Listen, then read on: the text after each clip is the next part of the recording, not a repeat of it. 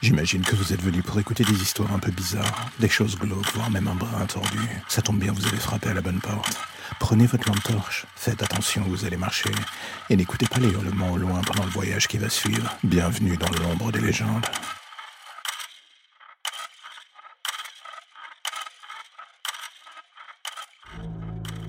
J'avoue, la Saint-Valentin est une période que j'appréhende un peu, un moment où on doit accepter que la société vous crache à la gueule, surtout si vous êtes célibataire.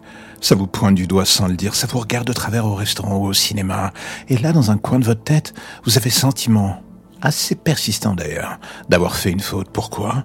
Bonne question, vu que dans le fond, ce n'est absolument pas le cas. Vous n'avez aucune raison de vous sentir mal sur cette question de célibat. Au contraire, il faut voir la chose sous un autre angle, celui de l'immense terrain de jeu que vous offre enfin cette soi-disant célébration de l'amour. Moi, de mon côté, une fois par an, je vois la chose comme un vrai soir de fête, ou un soir de chasse, ça dépend du point de vue. Il y a les amoureux qui vivent la chose au premier degré, et il y a ceux qui, comme moi, au contraire, décident de s'amuser de la meilleure façon possible.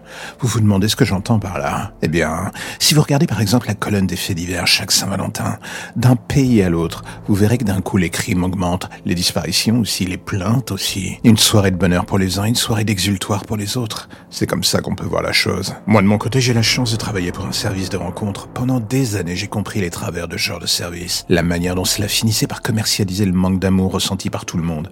Voyant la chose de l'intérieur, j'ai fini par en tirer profit pour moi. Je me suis mis dans la peau d'un dieu contrôlant le destin de ces gens à la recherche de cette plénitude amoureuse. J'ai étudié les profils, les messages privés, j'ai créé des faux profils que je savais intraçables, l'art du catfish, on va dire. Étudier lentement ces cibles, leur donner ce qu'elles attendent et les faire tomber dans le piège, c'était tout ce que je voulais. Et là, ce soir, alors que je la regarde, ligotée et tremblante sur ce siège face à moi, il y a une partie de moi, justement, qui ne peut s'empêcher de trouver sa peur absolument jouissive. Elle sait que depuis qu'elle a vu mon visage, il y a peu de chances pour qu'elle s'en sorte vivante. Soyons honnêtes, on va même dire qu'il n'y en a aucune. Je peux juste m'amuser avec elle, lui faire croire qu'elle pourra survivre si elle fait ce que je demande. Est-ce que je suis une ordure? Sûrement. La vérité, je n'ai pas d'excuse pour justifier mes actes ou mes névroses. Je ne le cherche même plus d'ailleurs. J'ai accepté ce que je suis, et la vie continue.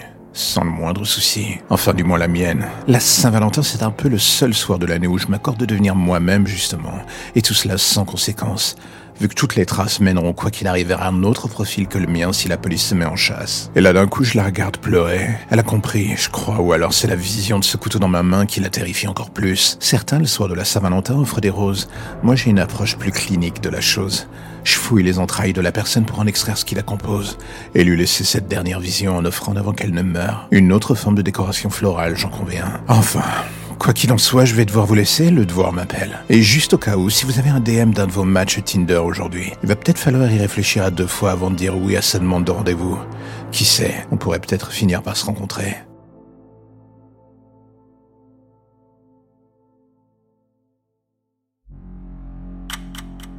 La lumière au bout du tunnel, voilà ce qui vous ramène enfin vers votre petite existence si tranquille. Plus d'ombre, plus d'histoires ou de légendes bizarres. Juste le quotidien qui revient frapper à votre porte en attendant de replonger d'ici demain matin vers de nouvelles zones pour le moins sombres. Vous avez déjà envie de revenir, je le sais, mais patientez. Chaque chose en son temps.